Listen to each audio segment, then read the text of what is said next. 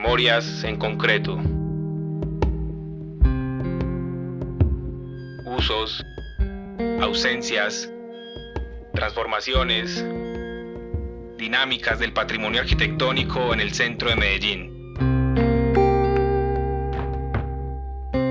Un podcast de la urbe.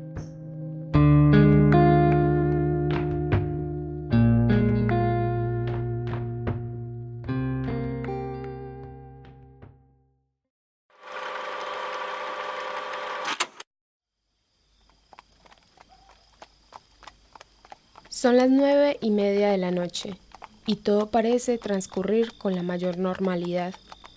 Hay familias que se divierten en el Circo España mientras otras duermen plácidamente.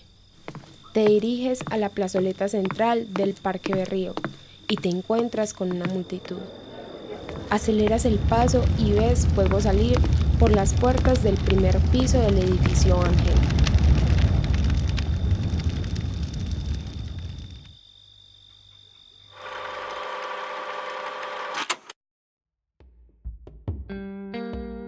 Hoy haremos un viaje al pasado y recrearemos a lo largo de este podcast los eventos sucedidos el 29 de octubre de 1921 en el Parque Berrío.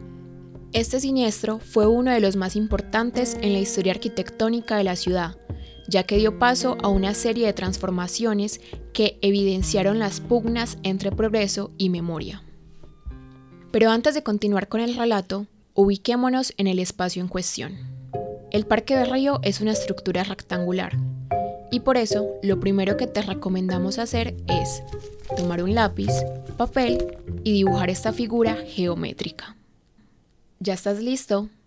Si no es así, ponle pausa al audio y haz el ejercicio. Una vez dibujado tu rectángulo, ubica en toda la esquina superior izquierda un cuadrito, el cual representará la fachada de la Catedral Nuestra Señora de la Candelaria nuestro principal punto de referencia. Para ubicar el lugar donde comienza esta historia, el edificio Ángel, pon tu lápiz en toda la esquina inferior izquierda. Sobre toda esa línea horizontal inferior, que es el costado occidental del parque, actualmente se encuentra la estación del metro, y por debajo pasa la carrera 51, conocida como Avenida Bolívar. Ahora sí, regresemos a esa noche. La noticia de que el edificio Ángel se incendia corre de voz en voz y cada vez se acercan más hombres con la intención de ayudar, entre ellos algunos policías de la zona. La gente no sale de su asombro, tú tampoco, pues las llamas trepan rápidamente a la zona alta del edificio. Sientes que el viento sopla fuerte en dirección sur y ves que las llamas pasan rápidamente al edificio de al lado, donde está la droguería central que se consume con gran rapidez. La droguería central estaba en el edificio contiguo al edificio Ángel, y su estilo era colonial. Para ese año, la unidad arquitectónica del parque se había perdido, y el collage entre los estilos republicanos y colonial era evidente. Sin embargo, esto no siempre fue así. La Plaza Mayor de 1880 era como un pueblo antioqueño tradicional de la actualidad, en donde la vida transcurre alrededor del parque principal. Las casas de esa época eran de dos pisos, con balcones amplios en forma de corredor, puertas y ventanas altas, hechas de madera y tejas de barro cocido. Cuando Medellín empezó a ser un referente comercial, la élite idealizó a la villa como una ciudad moderna, según lo que nos cuenta Jorge Isaac Ortiz, historiador de profesión y experto en patrimonio. Cuando los antioqueños y en general los colombianos empiezan a mirar a Europa eh, después de la independencia, lo hacen bajo ese ideal burgués. Y dentro de esa burguesía, así no se le llame de esa manera, pues ya hay unos principios fundantes y cada vez que ellos se relacionan con, con estas personas, eh, se encuentran con que esa realidad que hay allá, ellos quieren que aparezca también acá y se sienten muy identificados con ella, ¿cierto? Entonces a eso le debemos de apostar. Ahora volvamos a los sucesos de ese sábado e imagínate nuevamente ubicado enfrente del costado occidental del Parque Berrío.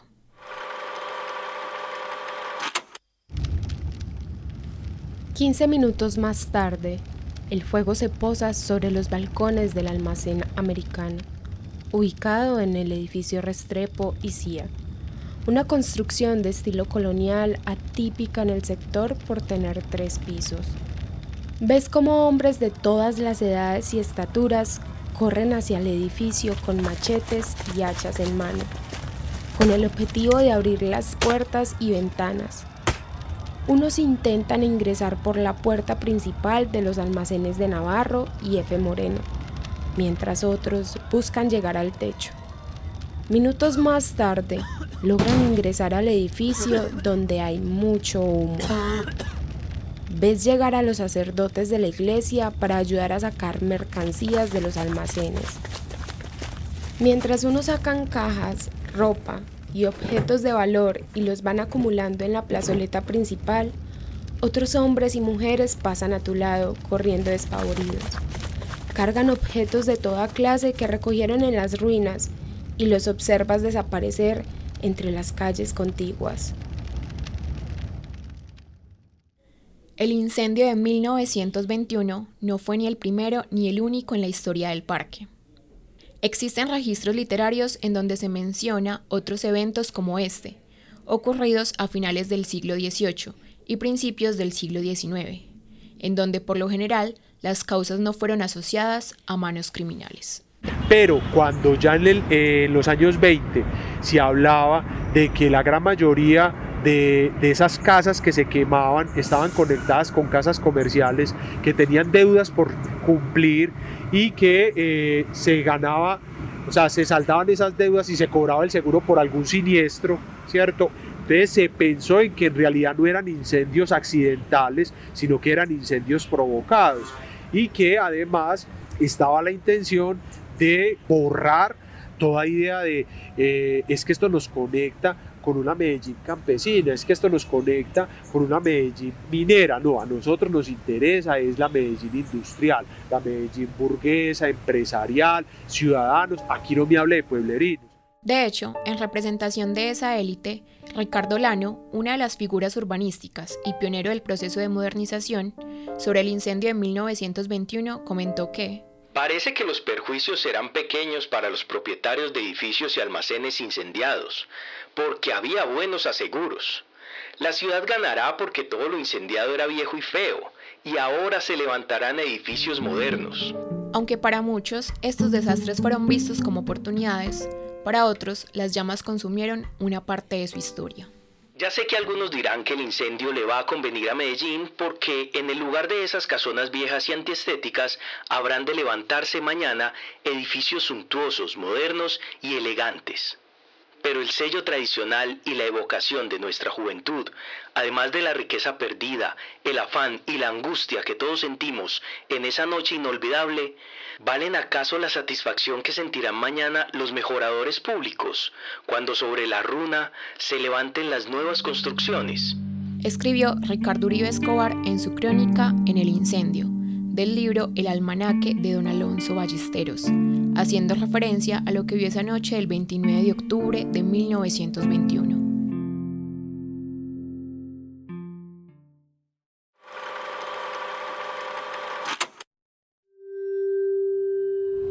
El viento sopla con mayor fuerza, por lo que el fuego llega al edificio de la esquina sur.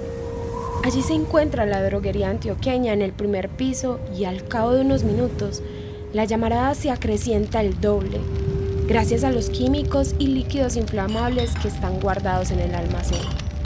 En medio de la conmoción se escuchan los gritos del gobernador y el comandante que dan órdenes desde el tejado de una casa cercana. Pasadas las diez y media de la noche, escuchas cómo se acerca el cuerpo de bomberos, quienes no cuentan con las herramientas necesarias para detener el fuego, así que de manera empírica ingresan a los edificios a realizar sus labores. El fuego está siendo cada vez más difícil de controlar. En una hora consumió todo el costado occidental del Parque Berrío.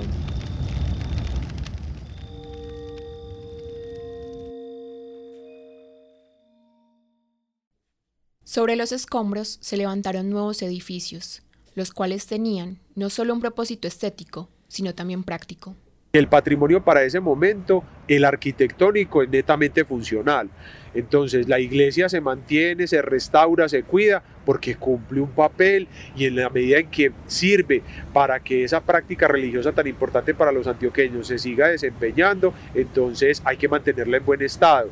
Eh, la sede del cabildo igual. Eh, las sedes de las casas comerciales y de las empresas igual, porque cumplen una función.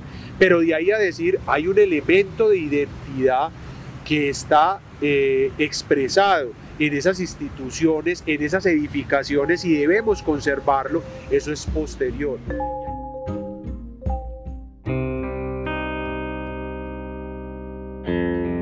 Sin embargo, en la actualidad, el significado del patrimonio va mucho más allá de conservar una estructura porque sea funcional.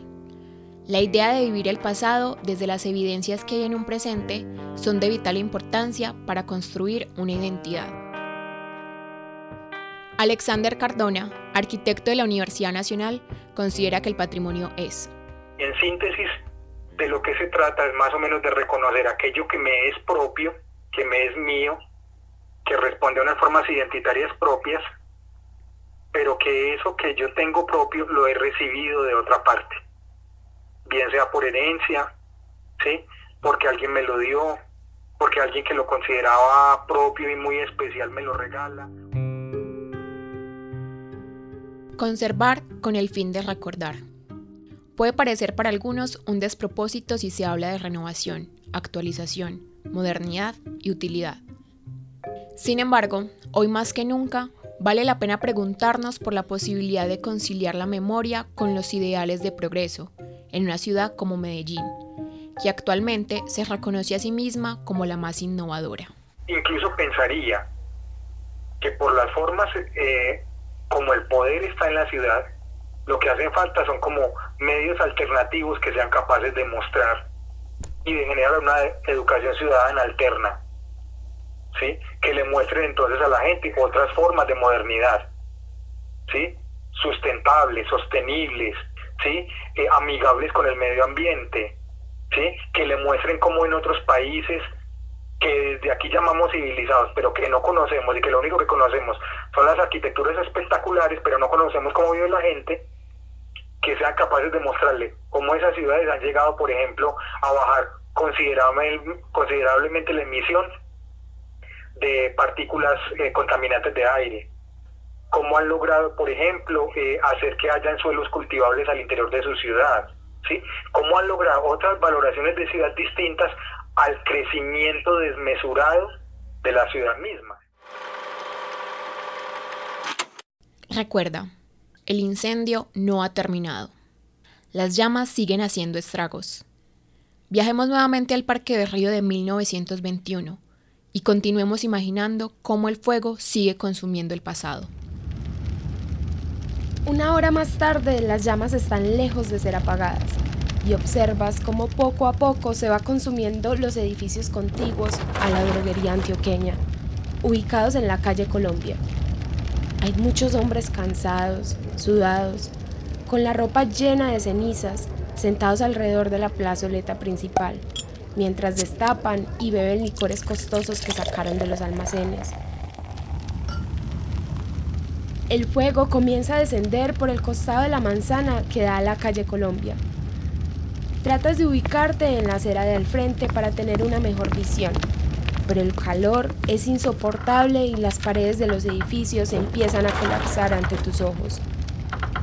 Siendo ya las 5 de la mañana, parece que todo está perdido.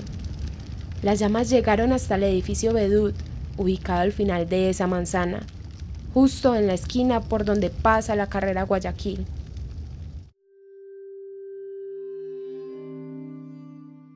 No hay mucho que puedas hacer, solo observar cómo el sol empieza a aparecer entre las montañas. Y finalmente, a eso de las 9 de la mañana el fuego cesa en el Bedut. El ánimo en el sector va pasando de la preocupación y asombro a la resignación y contemplación de las ruinas.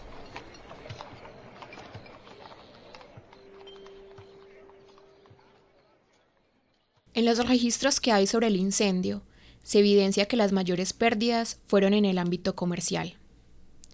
El parque tenía, para ese entonces, una vocación económica que permanece hasta la actualidad. Y, aunque las fachadas de los almacenes, bancos y tiendas se han transformado, este lugar conserva unas dinámicas sociales, legado de un modelo de prosperidad. El historiador Jorge Isaac comenta. Puede que nosotros tengamos muy poquito de los años 20 hoy en pie. Eh, pero eh, una cosa que sí nos queda es la relación con el consumo. Entonces, si usted me pregunta por qué la conservación arquitectónica puede servir para hacerle preguntas al presente, ah, si hubiésemos leído cómo fue la fiebre eh, en los años 20 en torno a todo lo que tenía que ver con la bonanza cafetera o con la expansión de la explotación minera y cómo transformó el espacio urbano de Medellín, quizás entenderíamos por qué un siglo después nosotros seguimos con cierta predisposición que la hemos naturalizado o normalizado a pensar en términos de, eh, amigo, ¿cuánto tienes, cuánto vales? ¿Cierto? Preservar el patrimonio arquitectónico nos permite dar una mirada al pasado, devolvernos en el tiempo y conocer la historia y las dinámicas sociales que nos han llevado a lo que somos en el presente como habitantes de una ciudad. El patrimonio no es patrimonio por sí mismo, son las comunidades las que constantemente están definiendo qué es lo patrimonial. La idea de patrimonio cambia y se transforma con el pasar del tiempo. Y vemos cómo esta figura ha permeado el Parque Berrío, hasta el punto de moldear la identidad de una ciudad innovadora, industrial, moderna. El incendio de 1921 fue una pérdida arquitectónica, y modificó la relación de las personas con el entorno. Pero es una tarea de todos rescatar la historia de este, con el objetivo de mantenerlo vigente a través de su memoria.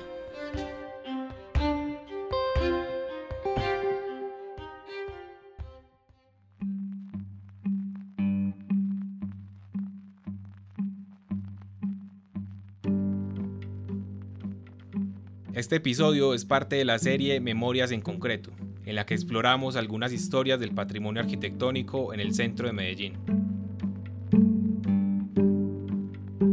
Te invitamos a escuchar nuestros demás episodios, en los que nos adentramos en las memorias de otros lugares emblemáticos como el Teatro Junín, la Catedral Metropolitana y el Palacio Nacional.